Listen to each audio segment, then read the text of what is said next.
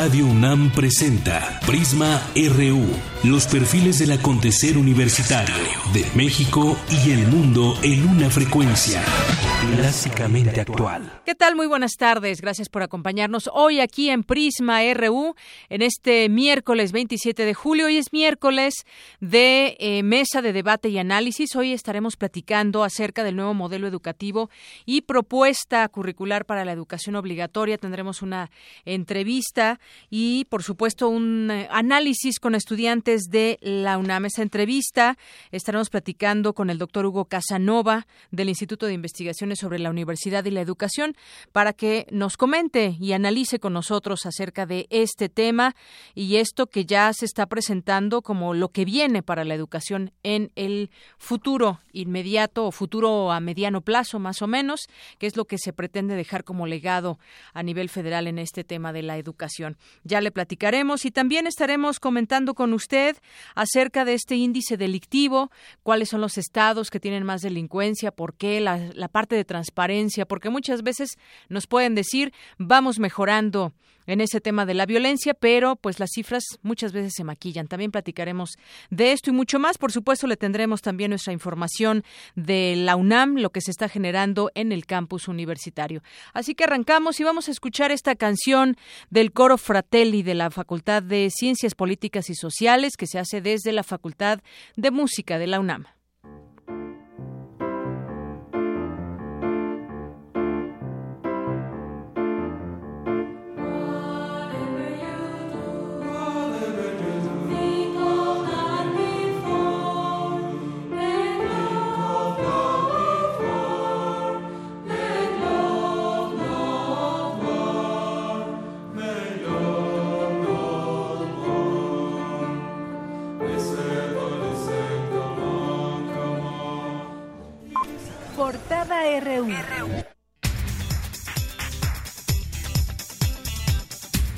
Música de la UNAM, esa canción que se llamaba Shango y que le regalaremos un disco, pero más adelante le damos a conocer los detalles para que puedan ustedes tener uno de estos discos en casa. Y arrancamos en nuestra portada RU con la información universitaria. Alumnos de la Facultad de Arquitectura de la UNAM presentaron cuatro proyectos en la muestra de innovación que organiza la Universidad de Stanford de Estados Unidos.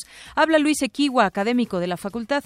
Y le gusta conocer de la UNAM es conectarme con otros profesores que les interese conectarse para hacer proyectos en los que los alumnos de nuestra universidad aprendan a ser diferentes. ¿Diferentes en qué? En hacer proyectos complejos que mezclan disciplinas y que se conectan con la realidad. Investigadores de la Facultad de Estudios Superiores Cuautitlán de la UNAM buscan el origen de la hipertensión arterial, el infarto a miocardio, la insuficiencia cardíaca y las arritmias cardíacas. Para ello, utilizan biomarcadores a nivel molecular con el objetivo de prevenir y tratar estas afecciones que hasta el momento se desconoce muchas veces por qué da, por ejemplo, la presión arterial. Y en nuestra portada nacional, con el objetivo de definir el mecanismo de seguimiento para esclarecer el caso de desaparición de los 43 normalistas de Ayotzinapa, una delegación mexicana integrada por funcionarios federales viajó a Washington a la sede de la Comisión Interamericana de Derechos Humanos. En tanto, familiares de los 43 normalistas desaparecidos denunciaron que la investigación está parada. Es Melitón Ortega, familiar de los estudiantes. perdimos la confianza en las instituciones del gobierno. Le hemos reiterado eso a las autoridades en todas las reuniones que hemos tenido. No hay una seriedad, no hay seriedad en este proceso, que no lo están tomando como algo que les interese, pues no habrá esa confianza. Entonces la confianza está en ellos.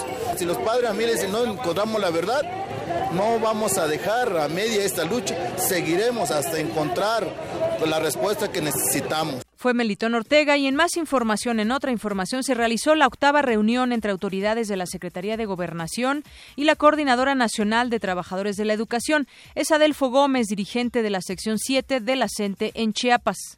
Seguimos con toda la disposición para poder encontrar una vía de solución a través de esta negociación. Y en tanto, Aurelio Nuño, secretario de Educación Pública, presentó el nuevo modelo educativo 2016 ante la Conferencia Nacional de Gobernadores. Arrancamos un proceso de análisis, de discusión eh, y de enriquecimiento de este modelo educativo y de la propuesta curricular. estamos hablando en gran medida del corazón de la reforma educativa. Lo que estamos presentando es un mandato de la reforma y se puede decir que es la segunda parte de la reforma educativa.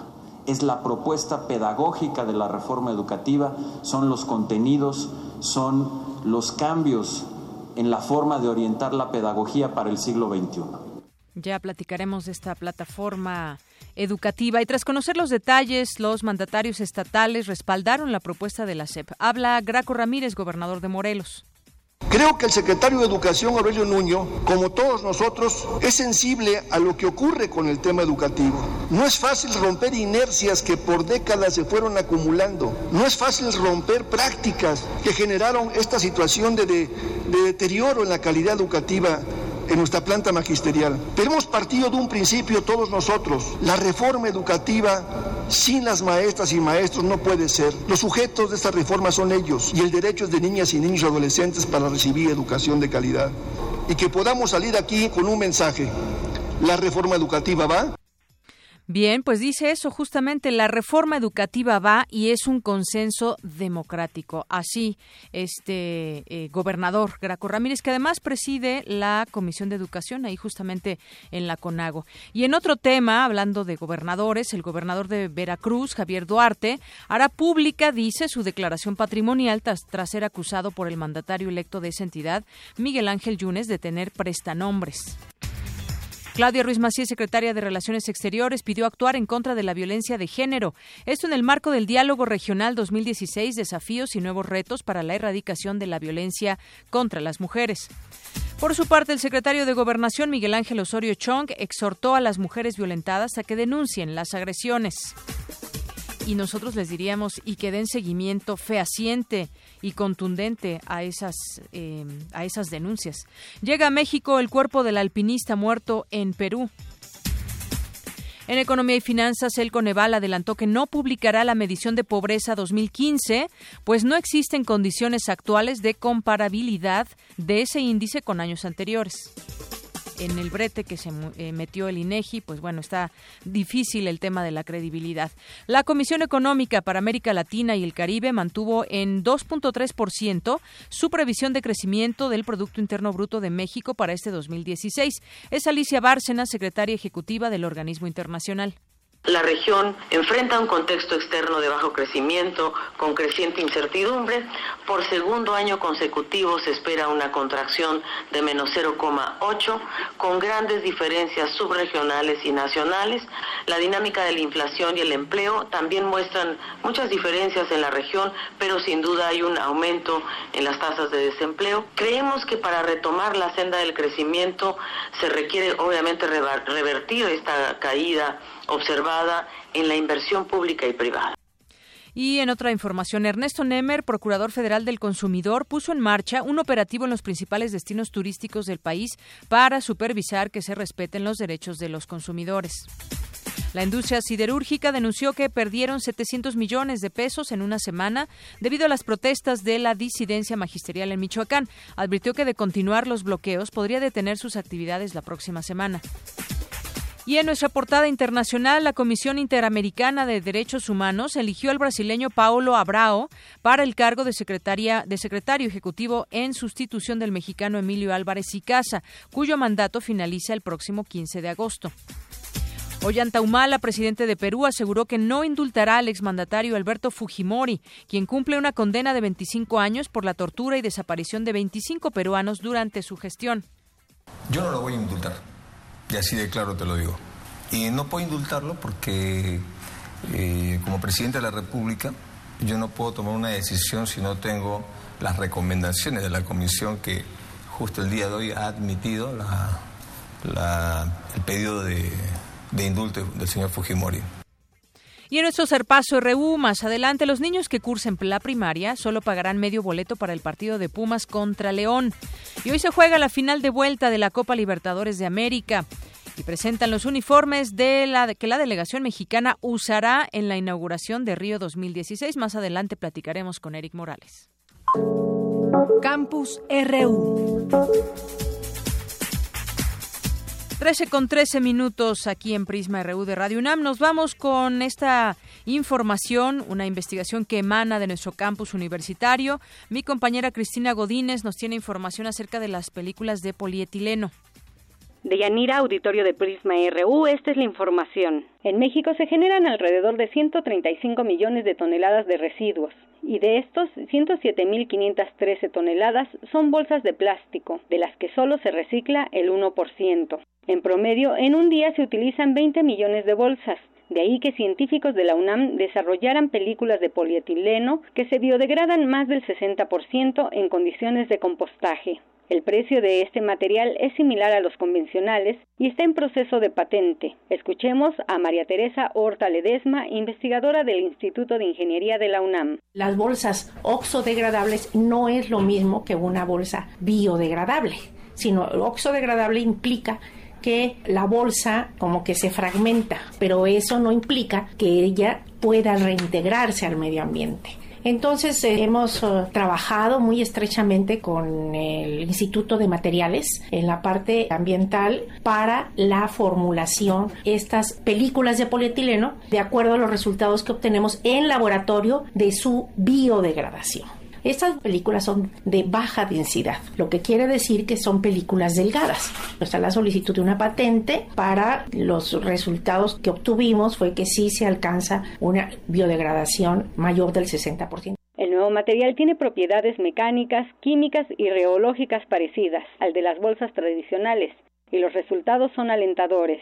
Sin embargo, hasta ahora no es posible el 100% de la biodegradación debido a la formulación de los plásticos, pero con este material hubo un gran avance. El equipo de investigadores continúa en la búsqueda de aditivos amigables con el medio ambiente y se analiza la obtención de otro material biodegradable en el suelo.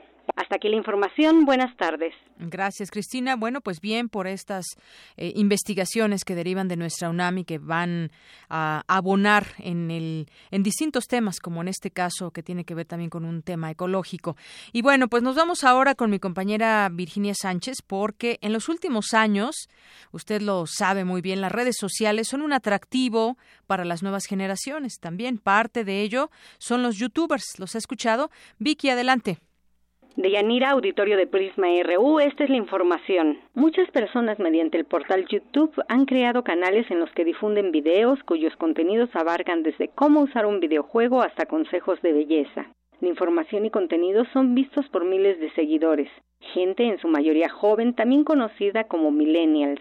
Al respecto, habla el doctor Rubén Darío Vázquez, profesor de la FES Aragón. Es un fenómeno que pues, ha cobrado mucha notoriedad entre la gente joven, entre los millennials, porque, bueno, pues son programas, canales de comunicación que están directamente vinculados con sus propios intereses y que al mismo tiempo, pues hablan de temas con una naturalidad que ningún medio de comunicación hasta ese momento ha tenido y que también hay una conexión muy, muy, muy grande y muy directa con ellos. Además, pues es un canal totalmente horizontal, es decir, no hay grandes producciones o como grandes empresas transnacionales detrás, sino muchas de las ocasiones son chicos prácticamente que están hablando desde su recámara y lo que están haciendo es hablando de, temas con esta puntualidad que a los millennials les interesa muchísimo y con esta naturalidad que les interesa muchísimo. Para el también colaborador de la revista Forbes México, en 2018 habrá alrededor de 20 millones de personas que votarán por primera vez y la educación mediática que reciben es a través de los medios digitales. De ahí el que los partidos políticos pretendan acercarse a los youtubers, que son los nuevos líderes de opinión para los millennials. Hasta este momento no lo han logrado porque están en esta transición en donde traían todos estos viejos vicios de la política tradicional, en donde de la misma manera que llenaban una plaza pública con camiones de acarreados, pues lo mismo sucede en las redes sociales. De repente vemos candidatos que reciben porras virtuales de bots, de gente que no existe, este modelo no funciona, no funciona sobre todo con los nativos digitales, es decir, con estos millennials que están acostumbradísimos a ver este tipo de prácticas que son muy desleales en las redes sociales. Ahora, si un partido político quiere eh, presentar propuestas, generar diálogo, generar conversación con estos votantes, la verdad es que deberán entrarle a las redes sociales de una manera muy profunda. No solamente a través de líderes de opinión, sino también a través de campañas de comunicación efectivas. El estudio de hábitos del usuario de Internet en México 2015 reveló que las redes sociales pueden generar hasta casi cinco puntos de diferencia en elecciones. Y para 2018 el porcentaje va a aumentar, sobre todo por los usuarios que navegan en la red. Además, en nuestro país casi el 60% de los internautas tienen menos de 24 años, esto es 50 millones de personas, por lo que para los políticos será fundamental generar campañas políticas efectivas si quieren atraer a este sector de la población. Hasta aquí la información, buenas tardes. Gracias, fue mi compañera Cristina Godínez con esa información y nos vamos ahora con mi compañero Antonio Quijano porque especialista de la UNAM señala que la cobertura de la alerta Amber es limitada y existe un desconocimiento del protocolo de activación. Adelante, Toño. Buenas tardes, Deyanira, a ti, a nuestro auditorio. En mayo de 2012, el gobierno mexicano comenzó la implementación de la alerta Amber para la búsqueda y localización de menores de edad que se encuentran en riesgo inminente de sufrir daños a su integridad personal por ausencia, desaparición, extravío, privación ilegal de la libertad o cualquier otra circunstancia que presuma la comisión de algún ilícito. Desde esa fecha, a mayo de 2016, 350 niños han sido localizados a través de este mecanismo, una cifra que a decir de los expertos refleja una disparidad ante el número de menores desaparecidos, pues según la Red por los Derechos de la Infancia en México, 40% de las personas desaparecidas entre 2006 y 2014 tenía menos de 17 años. Para el doctor Javier Carrión Guillén, académico de la Escuela Nacional de Trabajo Social, la cobertura de la alerta Amber es limitada y existe un desconocimiento del protocolo de activación, sobre todo en provincia, así como del teléfono para reportar algún caso. Efectos, si es que lo va a hacer, en las primeras horas, si no ya después no sirve de nada. Casi el 44% de los niños mueren en las primeras horas al no estar en contacto con sus familiares. El porcentaje se incrementa después de las tres horas, casi el 74, ¿verdad? Este pues ya, fallecen porque les da un ataque o es que es gravísimo que un niño que ya camina y que empieza en esa edad que no entre en contacto con su familiar pueda sobrevivir y según las estadísticas solo el 1% sobrevivió más de 24 horas, ¿no? Estudios de parametría indican que el 70% de la población desconoce la existencia de este sistema de búsqueda y localización. La doctora Rosa María Álvarez, investigadora del Instituto de Investigaciones Jurídicas, consideró que la alerta Amber sería eficiente si se tomara en serio por las autoridades, pero lamentó que el respeto a los derechos de la infancia no sea una de las prioridades del gobierno. La experta dijo que esta alerta debe atender también a los menores migrantes no acompañados que se dirigen a Estados Unidos.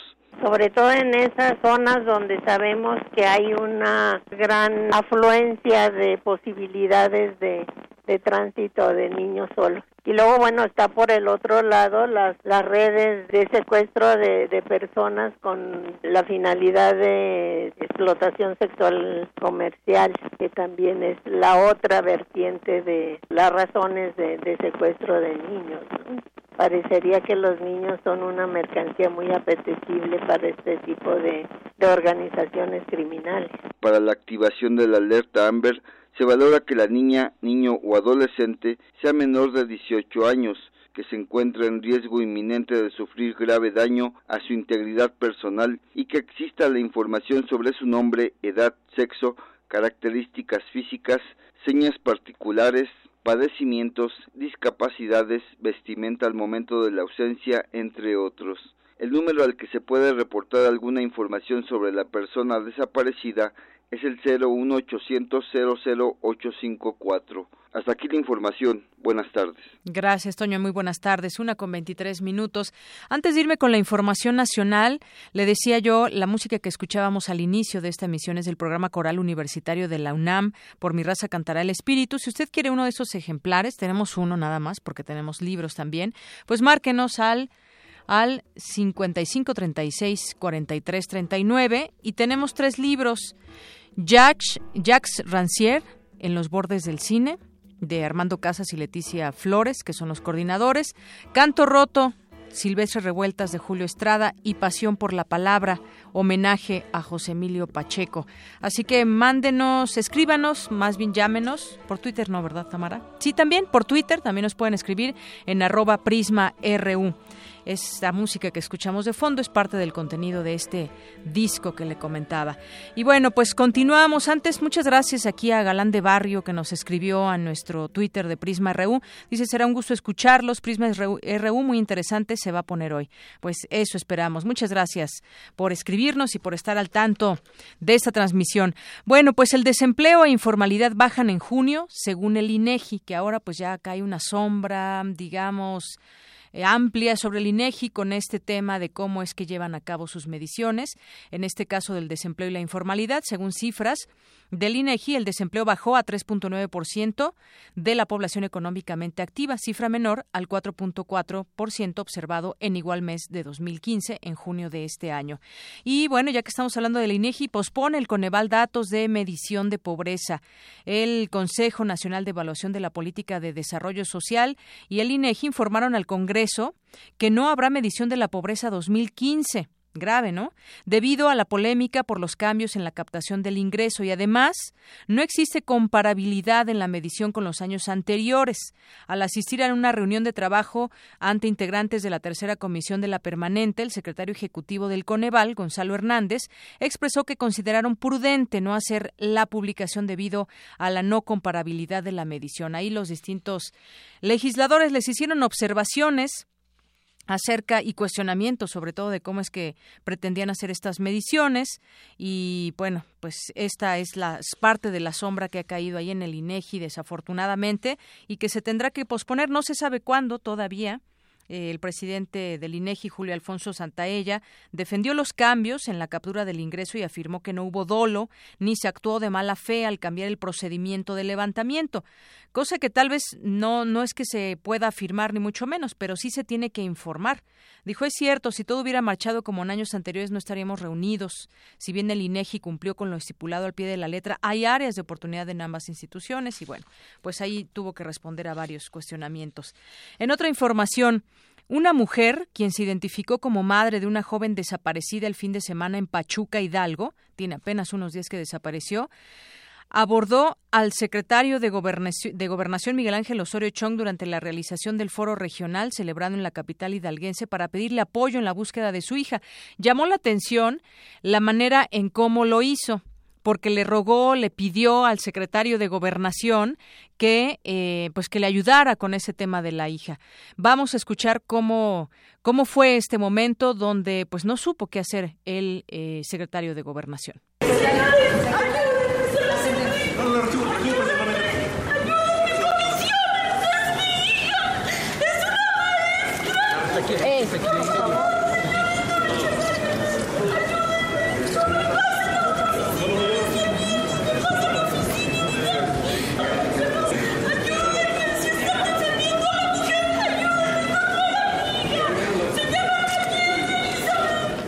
Bueno, pues vaya situación en la que estaba esta madre de familia que ha perdido a su hija, está desaparecida, de profesión maestra, le rogó con todo al secretario de Gobernación Miguel Ángel Osorio Chong.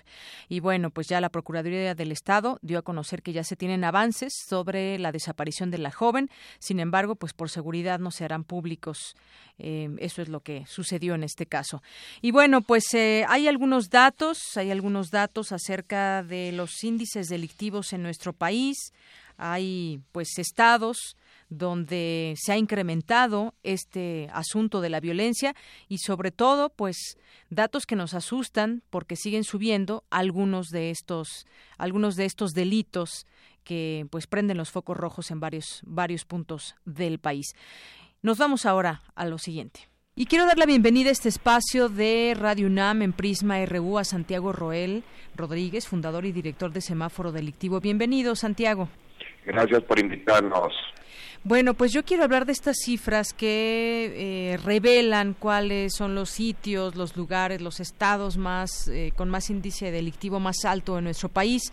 Algo de lo que estamos muy al pendientes a través de semáforo delictivo, a través de distintas eh, eh, fuentes que nos dan esta información acerca de qué es, cómo se comporta la, la, la violencia, la delincuencia en distintos lugares.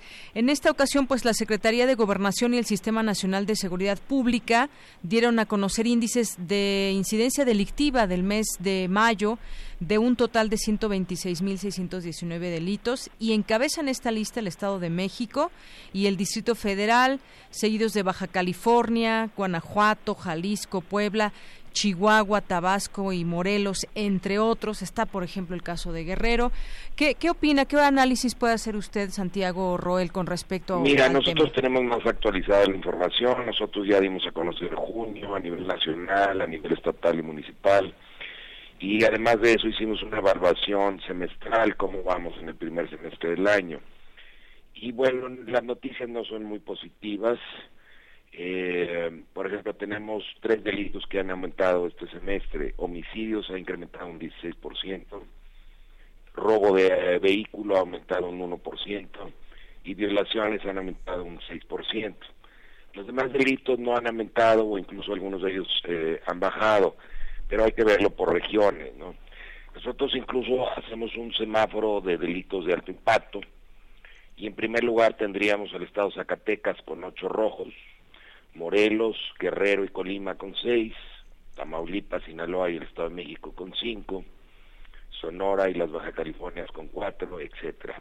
Los, este, eh, estados mejor evaluados en este semáforo exclusivamente delitos de alto impacto serían Yucatán, Tlaxcala, Hidalgo y Campeche.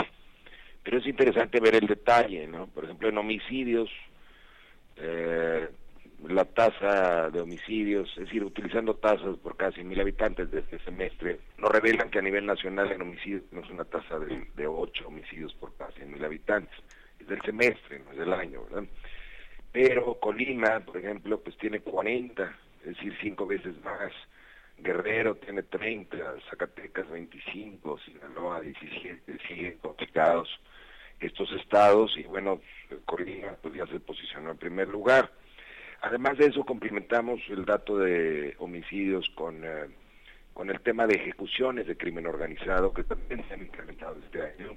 Así es. Yo destacaría esta, esta, este porcentaje que usted nos da. 56% es eh, la violencia que se da por causas del crimen organizado. Y en ese sentido, también al análisis más allá de los propios números, pues el tema de las policías corruptas, por ejemplo, porque destacaba entre estos estados, por ejemplo, Quintana Roo, donde ahora vemos pues a un gobernador saliente muy cuestionado, pero que finalmente tampoco deja sanas no solamente las finanzas, sino tampoco la, la policía, y no solamente exclusivo de él, sino de otros lugares. Déjame decirte que en Quintana Roo eh, es un claro ejemplo en donde el gobierno eh, le mueve a las cifras, maquilla las cifras. Nosotros que reportamos los datos duros del sistema nacional, bueno, pues Quintana Roo este año ha estado reportando, maquillando las cifras, y de repente nos empezaron a aparecer desde enero los semáforos de Quintana Roo, porque tenemos semáforo en cada estado, sí. eh, muy en verde, reducción radical de delitos en todos los delitos sin ninguna explicación de gobierno. Estadísticamente esto es imposible. Muy bien. Bueno, pues Santiago Roel, le agradezco mucho que haya compartido con nosotros estas cifras y un poco análisis de lo que podemos encontrar en semáforo delictivo, que pues por supuesto recomendamos a nuestro auditorio. Semáforo.mx es la página y también los invitamos a nuestro Facebook Semáforo Delictivo, donde tenemos debates muy interesantes sobre todos estos temas. Muy bien, muchas gracias. Hasta luego. Hasta luego. Buenas tardes. Bueno, pues así es, así están estas cifras que tienen que ver también con eh, un tema de violencia y corrupción, mal gobierno. Pasan los sexenios en muchos de los estados y las cifras que dejan de delincuencia siguen siendo las mismas. En algunos casos, peor, suben las cifras de delincuencia y en otros casos, pues, y en muy pocos diría yo, ya decía el propio Santiago Roel, no todo es negativo, pero eh, y es bueno encontrar estas cifras de manera fácil, que además se va adelantando cada mes. Yo le daba a conocer algunas de las cifras que tiene ya la Secretaría de Gobernación y el Sistema Nacional de Seguridad Pública, eh, y qué bueno que existan páginas como las de ellos también, donde podamos eh, comprender de una manera mucho más fácil cómo está la violencia en todos los estados. Así que, pues, podríamos checarla si usted quiere, semáforo.mx y para darnos cuenta en las regiones donde vivimos, muchas veces cuando también hacen las encuestas para saber qué tan seguros nos sentimos en, en la ciudad donde vivimos, luego por eso decimos, pues no me siento nada seguro con respecto a los temas de la delincuencia. Vamos a hacer un corte y regresamos. Queremos conocer tu opinión. Síguenos en Twitter como arroba PrismaRU. Para nosotros, tu opinión es muy importante. Síguenos en Facebook como PrismaRU. La lírica engloba la poesía y el canto. Apela a la palabra hablada. La poesía nace en la página y necesita crecer en el escenario. Slam de poesía. Únete a estas sesiones de arte verbal todos los miércoles de agosto a partir de las 20 horas en la sala Julián Carrillo de Radio UNAM. Adolfo Prito 133, Colonia del Valle. Recuerda, la entrada es libre. ¿Preguntas qué es poesía? Poesía es todo lo que oyes. Radio UNAM invita. Soy Mauricio Montiel Figueiras y estoy en descargacultura.unam. Escucha, disfruta y descarga cultura gratis. Novedades. Ya puedes escuchar los poemas en purépecha de Rubí Huerta. Namushanaru terurpire sunjet wanda kwajimbo. Ishuen terambaro kurakpartupiren. Te recomendamos. Disfruta de algunas divagaciones sobre el oficio de la novela, en voz de Antonio Muñoz Molina. De modo que casi tanto esfuerzo como aprender hay que dedicar a desaprender o a lograr que la acumulación de la experiencia no se convierta en seguridad y arrogancia. Estrenos. Descarga el poema Nunca, en voz de su autor, Luigi Amara. Hola, soy Luigi Amara. Voy a leer Nunca, un poema largo que escribí a partir de una fotografía de una mujer de espaldas. Todo esto y más en www.descargacultura.unam.mx. Es cultura. Es gratis. Es para todos. Es para llevar. Es de la UNAM.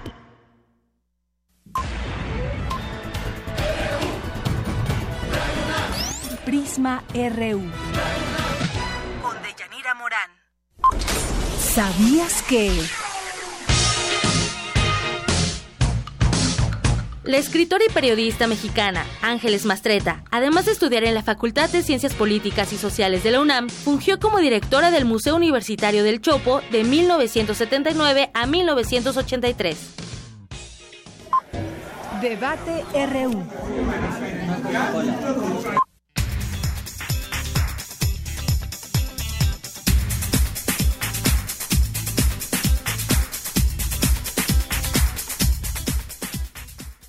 Y hoy, como preámbulo de nuestra mesa de debate y análisis, vamos a platicar con el doctor Hugo Casanova del Instituto de Investigaciones sobre la Universidad y la Educación de la UNAM. Bienvenido, eh, doctor. Muy buenas tardes. Eh, buenas tardes, muchas gracias por la convocatoria.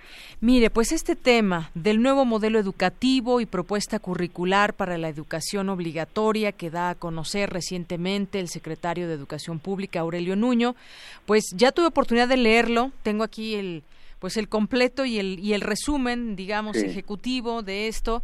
Y creo que hay varias em, preguntas que poder eh, hacerle y que usted nos comparta su punto de vista. Este puede ser como un preámbulo que nos da cuenta de que la reforma educativa debe ser modificada. ¿O cómo lo ve usted? Ya, ya, y ya poco a poco entramos de lleno a lo que son estas propuestas. Eh, sí, mire, bueno, pues hay varias lecturas. El documento eh, desde mi punto de vista, que contiene el modelo educativo, debe ser leído como el capítulo más reciente de la política educativa del gobierno actual. O sea, no, no es solamente un, un documento aislado, forma parte de un catálogo de planteamientos gubernamentales que se extienden ya casi por cuatro años. O sea, si, si hacemos cuentas, estamos eh, a punto de cerrar de los cuatro años de gobierno y se está casi abriendo la tercera parte de, un gobierno que ha tenido, pues por decirlo menos, una política eh, muy accidentada y con resultados eh, infructuosos para, para el gobierno actual.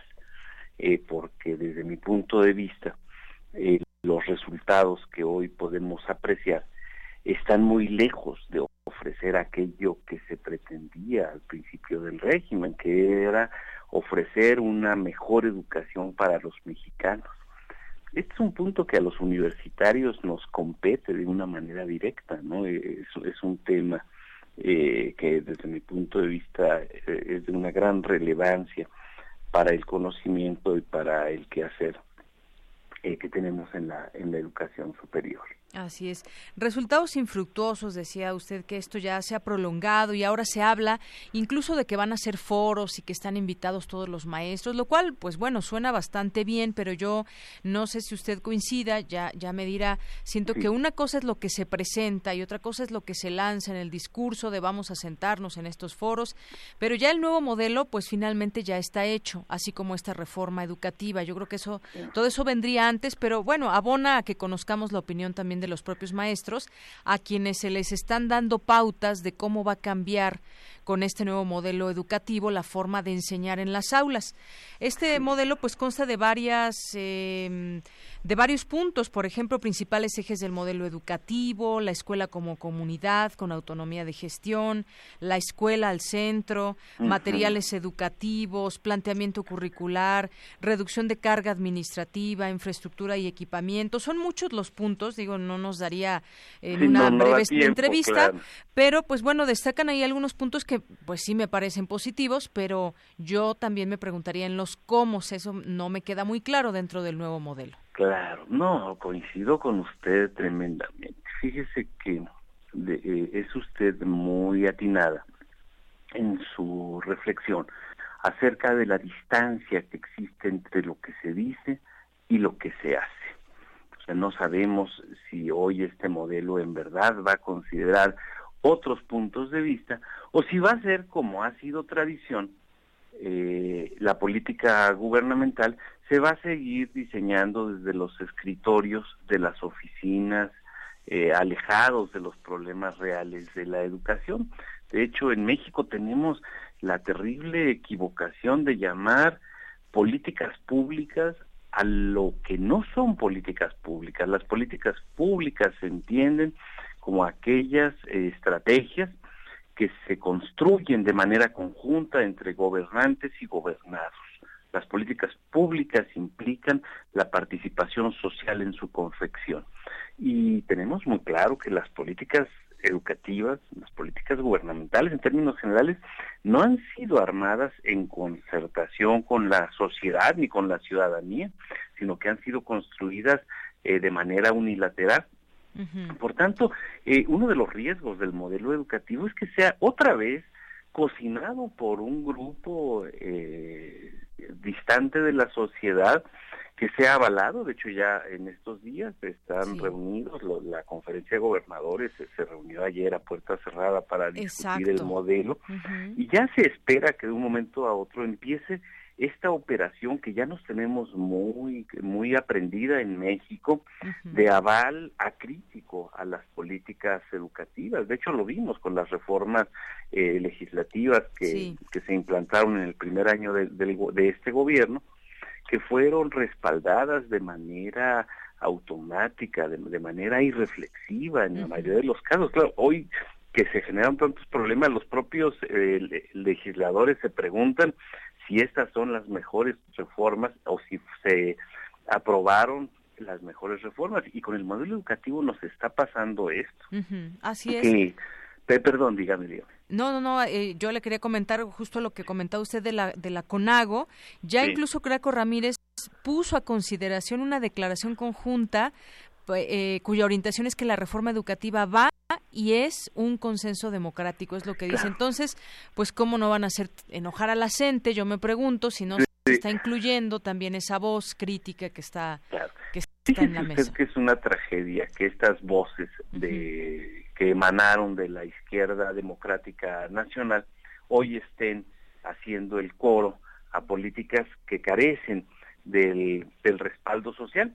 Y ya que usted ha mencionado a, la, a la Coordinadora Nacional de Trabajadores de la Educación, la CENTE, le diría que por supuesto ellos están molestos, pero el problema rebasa, por supuesto, a la coordinadora. El problema nos atañe a todos como sociedad, nos atañe, decía yo hace un momento, a los universitarios. a mí me preocupa muchísimo eh, que estas malas decisiones eh, involucran eh, e hipotecan la, a, la niñez y a la juventud de nuestro país e hipotecan el futuro de, de nuestro país. Y aquí el problema deja de ser un problema de la gente, es un problema eh, suyo y mío, de, de, quienes nos escuchan.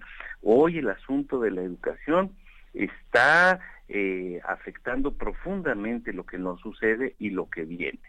y, y, en tal sentido, eh, pues es muy relevante tener puntos de vista informados. Hoy por hoy lo que tenemos en muchos medios, eh, salvo las honrosas excepciones de las radios universitarias, nuestra radio UNAM por delante, claro es que, que, la información es sustituida por propaganda o, o por denostación, por propaganda a favor de unos y por propaganda en contra de otros. Y lo que hemos visto es una desacreditación constante de los maestros, ya no solo de la gente, sino se, afirma que los, los maestros son una partida de, de, personas que no tienen compromiso y que no son responsables, etcétera. Yo me pregunto, ¿Cómo vamos a hacer para recuperar el respeto social a la labor del magisterio después de esta propaganda inclemente que se ha soltado en muchos medios, los televisivos por delante, ¿no? Mucha gente que está, mucha gente de la calle que trabaja, eh, que, va y viene por la ciudad escuchando la radio, que ve la televisión, está tremendamente mal informada y parte de que los bloqueos son pésimos. No, no digo que no nos molesten, claro, que a mí también me molestan y a los maestros también les molestan, pero hay cosas que son mucho más graves y que no nos afectarán un día, sino que nos van a afectar el futuro de la nación. Exactamente. las malas políticas gubernamentales afectan no el hoy, sino sobre todo el mañana. Así es, doctor. Pues si le parece bien, porque yo me quedo con muchas preguntas, pero desafortunadamente el tiempo no nos da en esta ocasión, que podamos después seguir discutiendo este tema que me interesaría conocer su opinión y seguramente también al auditorio de todos eh, mm, tantos otros puntos que contiene este nuevo modelo educativo. Sí, sí, estoy a, sus órdenes. Estamos estudiando el documento con cuidado. Pensamos que no podríamos tener ni, ni aprobaciones a priori ni descalificaciones apresuradas, estamos revisándolo con cuidado y nos gustaría compartir con nuestros compañeros universitarios y con la audiencia de Radio UNAM eh, nuestro punto de vista sobre, sobre estas cuestiones. Claro que sí. Bueno, pues por lo pronto, doctor, muchísimas gracias por eh, compartir. Al contrario, muchas gracias y, un enorme saludo. Hasta luego. Buenas tardes. hasta luego. Una con 46 minutos. Gracias, José Luis Sánchez, por sus comentarios que nos hace aquí en Prisma RU, muy ad hoc con el tema que estamos tocando, que es el modelo educativo, el nuevo modelo educativo. Y doy la bienvenida con mucho gusto a esta segunda parte de nuestra mesa de análisis y debate con Ricardo Fregoso Rodríguez, estudiante de la Facultad de Economía en quinto semestre. ¿Vas? Ricardo, bienvenido. Gracias, buenas tardes. Y Jessica Nayeli Pérez González, estudiante de quinto semestre de Relaciones Internacionales de la FES Aragón. Muchas gracias por venir, bienvenida. Gracias por la invitación. Bueno, pues escuchamos parte muy interesante lo que nos comenta el doctor. Eh, en este aspecto, el doctor Hugo Casanova. Y yo les quisiera preguntar, ustedes que ya leyeron este nuevo modelo educativo que se presenta y que, bueno, pues es muy extenso, tiene muchos puntos. Y entre otras cosas, entre muchas otras cosas que plantea, por ejemplo, habla de la función de la escuela, dice, ya no es enseñar a los niños y los jóvenes lo que no saben, sino aquello que necesitan para eh, aprender. La consolidación de los procesos de evaluación y el servicio profesional, es decir, tener a los mejores maestros al frente de, un salón. El modelo educativo, tanto para educación básica como para la media superior, debe considerar el uso de tecnologías, cosas nuevas que se agregan a, pues, lo, como dice su nombre, un nuevo modelo educativo que yo creo que sí requiere México. Pero ¿en qué términos? ¿Están ustedes de acuerdo ya que lo leyeron? ¿Cómo ven? comenzamos contigo, Ricardo. Eh, sí, la reforma educativa básicamente pone en el centro eh, en estos momentos a la escuela, ¿no? La, relación que se va entre el director de la escuela, los padres de familia, eh, los mismos profesores, en cómo se manejan los recursos de la misma escuela, cuáles son, digamos, los, los, las carencias que presenta esta escuela, en qué basarse principalmente, y efectivamente el nuevo modelo, el nuevo modelo educativo pues propone el uso de las nuevas tecnologías, que son pues eh, computación, internet, tecnologías de la información y básicamente eh, se tiene que llegar a un modelo educativo en el más contemporáneo en el cual se basa en la reflexión y el resolvimiento de problemas. Aquí lo que falla principalmente en la reforma educativa es eh, los cómo, ¿no? Las formas en las que se van a realizar y cómo se van a ejecutar. Nada dice que si no llega a ejecutarse plenamente como dice la como dice eh, tal documento, pues eh, no hay una sanción hacia el gobierno o digamos el pueblo se lo puede demandar, pero pues actualmente incluso el pueblo no tiene la sociedad mexicana no tiene el conocimiento pleno y completo de, de lo que consiste la reforma. Hay muchos mitos, hay muchas eh, cosas que no, que no se logran comprender completamente. Es un paso muy importante, es un paso este, esencial que se debe dar, que debió dar México hace décadas de la actualización de este modelo educativo. Eh, sin embargo, hay fallas, hay huecos, hay vacíos dentro de la, la reforma educativa.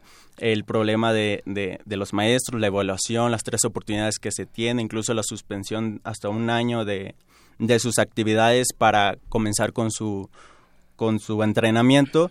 Eh, hay muchas cosas que discutir eh, y me parece que es una reforma con, buenos, con buenas intenciones pero incompleta en, en sí. Muy bien. Eh, Jessica Nayeli, sin embargo, nos dicen del gobierno que va a haber, se van a armar foros para que todo el mundo pueda hablar, opinar y decir, y entonces se podrían conjuntar todas esas ideas y propuestas. ¿Tú cómo ves este nuevo modelo educativo? Este, bueno, principalmente hablando, habla, haciendo énfasis con, con lo primordial, ¿no? La, la cuestión de la reforma educativa. Eh, considero que es un proyecto muy bien estructurado, eh, siempre que se sepa entender. Eh, considero que, eh, hablando ya específicamente de la cuestión del modelo, del nuevo modelo educativo, y como ya lo mencionó mi compañero Ricardo, son cuestiones muy importantes que, que realmente necesitamos en, en el México de hoy día, ¿no? Eh, no es posible que sigamos eh, trabajando con un modelo eh, educativo que tiene décadas y que finalmente ya no ya no cubre las necesidades actuales de, de la niñez y de la juventud de nuestro país. Eh, sin embargo, eh, claro, como como en todo eh, tipo de, leyes o de nuevas reformas hay muchos vacíos y justamente estos vacíos son los que provocan este este tipo de problemática en, en, en la situación actual con respecto al modelo al nuevo modelo educativo si bien hay que hacer algún tipo de, de énfasis en la cuestión de la de la de la renovación de esta de este de este sistema educativo hay que saber eh, tener un punto neutro con ambas partes. Y con ambas partes me refiero a, a, los alumnos, a los jóvenes y a los niños y a sus familias, porque finalmente eh, son quienes están respaldando a estos, a estos jóvenes. Y eh, por otra parte, al magisterio, que es eh, justamente el, el, pero mayor que se le pone a, a esta cuestión del modelo, del modelo educativo. Entonces, creo que aquí es necesario empezar a hablar no nada más de, de, de si es necesario o no o no suplantar el, el, modelo educativo ya existente, sino encontrar el diálogo entre, entre padres de familia, eh, estudiantes y, magisterio para que se puedan eh, llegar a cubrir las necesidades de ambos, de ambos aspectos. Muy bien. Bueno, pues sin duda este, este modelo es bastante ambicioso ya tuvieron ustedes la oportunidad de leerlo y leer todos estos puntos entre los que se incluyen pues la vigencia del humanismo y sus valores, desafíos de la sociedad del conocimiento, formación y desarrollo profesional docente. Y incluso se habla de que el maestro ya va a ser como un acompañante, como un asesor incluso cuando alguien tenga problemas, algún alumno que quiera esté en riesgo de desertar a la escuela le va a ayudar, va a haber como una cuestión también psicológica de apoyo, eh, los supervisores van a ir a las escuelas, en fin, yo, yo lo veo en, en, el papel muy positivo. Yo quisiera ver también esa parte que ya mencionaban ustedes de los cómo, cómo, cómo es que se va a dar este, porque es todo un tema pedagógico también y, y, entonces tener a los mejores implica que también el gobierno haga su tarea y los prepare bien. ¿Qué nos puedes decir, eh, Ricardo? Sí, en ese sentido la reforma menciona eh, el ingreso al nuevo sistema docente a los mejores y a los más preparados, pero aquí el cómo es eh, ¿En qué sentido? En, en, cuestión pedagógica y bajo qué requisitos mides esa, ese nivel pedagógico de los profesores. Y otro es el conocimiento. Exactamente, ¿no? Uh, ¿De qué manera mezclas esta, las formas pedagógicas? Porque hay profesores eh, que están altamente preparados, pero sus, forma, sus métodos pedagógicos no son los más adecuados, ¿no? Y puede estar cargado de conocimiento, pero no logra transmitirlo correctamente a sus alumnos. O hay unos que tienen un sistema pedagógico, una forma pedagógica de impartir eh, más, más efectiva, pero quizás sus conocimientos no sean completamente amplios o no los que requiere la materia. En ese sentido, eh, ¿cómo se van a elegir a estos eh, mejores profesores, a los más preparados? ¿Bajo qué criterios? No lo menciona claramente la, la reforma educativa. Eh, igualmente, el uso de nuevas tecnologías es primordial. vamos a evaluar si el, si el nuevo profesor que quiere entrar sabe utilizar una computadora, sabe utilizar PowerPoint, sabe utilizar las, incluso las redes sociales en pro de la educación. De manera adecuada, claro. incluso las las tecnologías de la información, cómo las sabe utilizar, ¿no? También es una cuestión que si, si quiere ser un, sistema más moderno, pues es importante evaluar también esas cuestiones de las nuevas tecnologías para que los profesores estén más preparados e incluso si se quiere ser un guía, un acompañante de los alumnos, pues los alumnos en ese sentido ya están mucho más adelantados que los profesores, ¿no? Muy bien.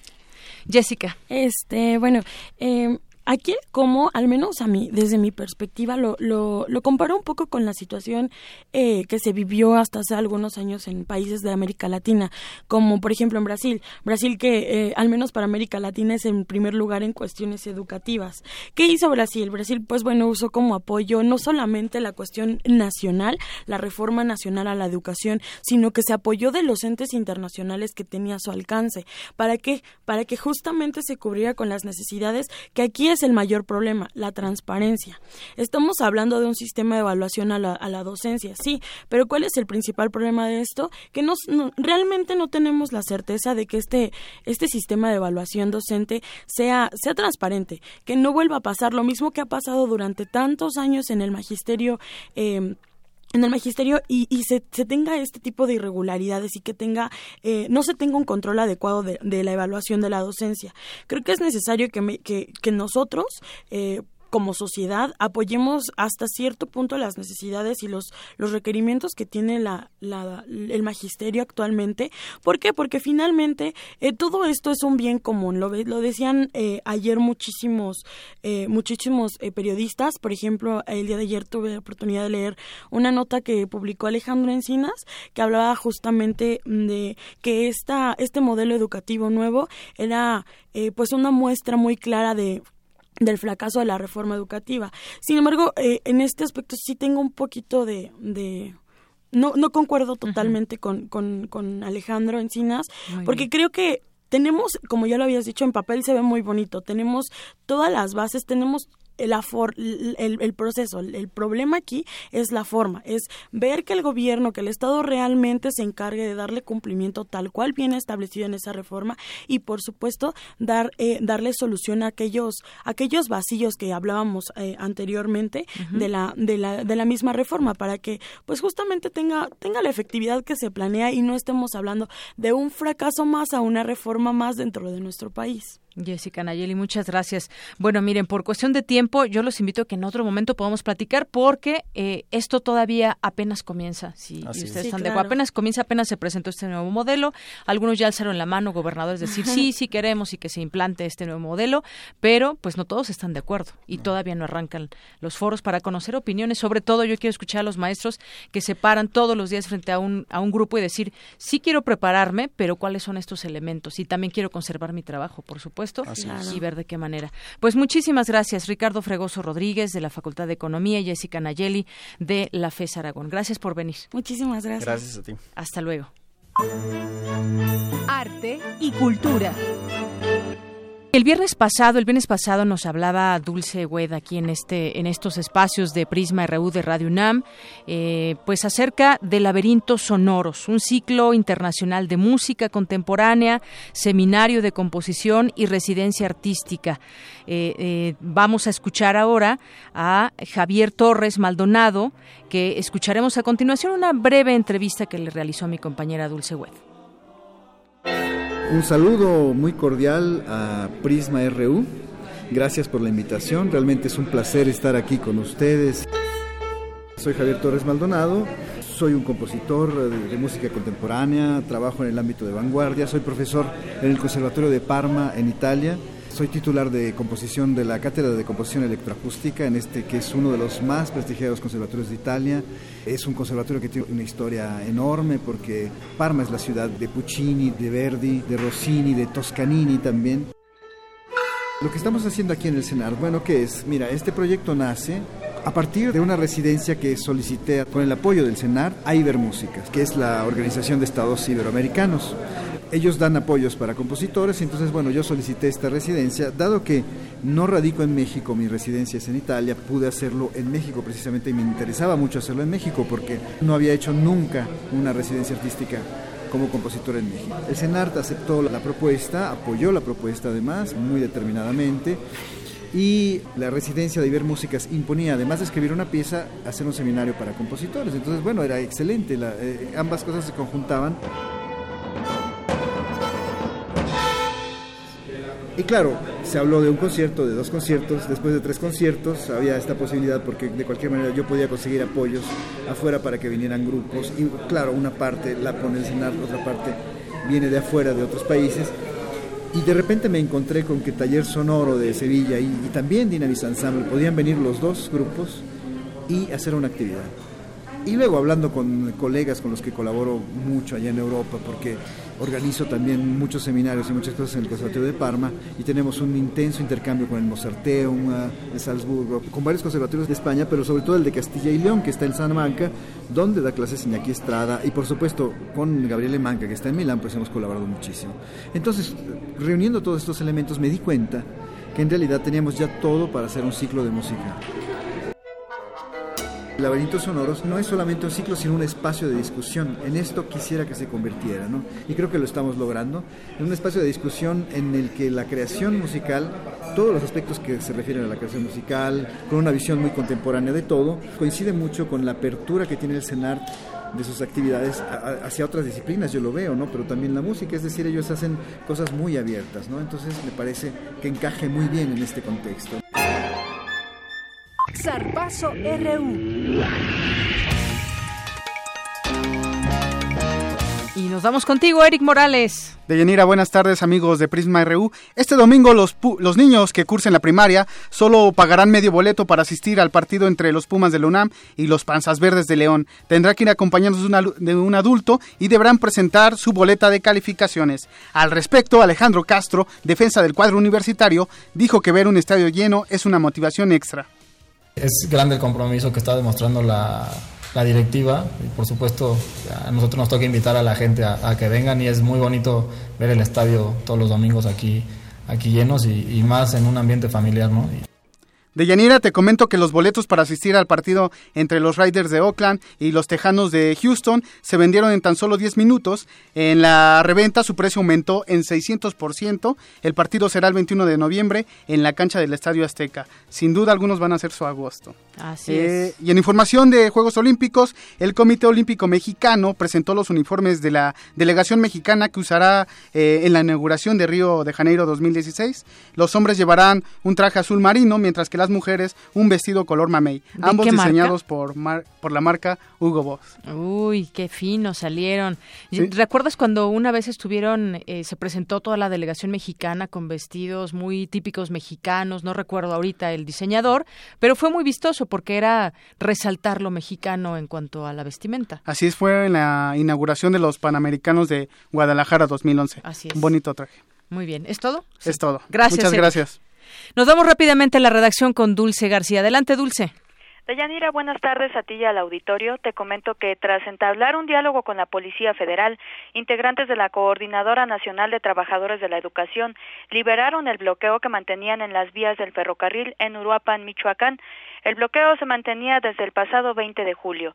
Y sobre la información de la que se habló esta tarde en Prisma RU respecto a la mujer que solicitó la intervención del secretario de Gobernación para localizar a su hija desaparecida en Pachuca, Hidalgo, hace unos minutos elementos de la Agencia de Investigación Criminal de la Procuraduría General de la República lograron la liberación de la joven de nombre Nayeli secuestrada la noche del 22 de julio. Y finalmente te comento de Yanira que hoy instituciones bancarias de la Ciudad de México ofrecen el dólar libre hasta en 19.11 pesos, dos centavos más respecto al cierre de ayer. Lo compran en un precio mínimo de 18.29 pesos. Es la información hasta el momento de Yanira. Muchas gracias, Dulce García. Con esto nos vamos. Se queda con ustedes Susana Anthony aquí en Radio UNAM. Gracias y nos escuchamos mañana en punto de la una.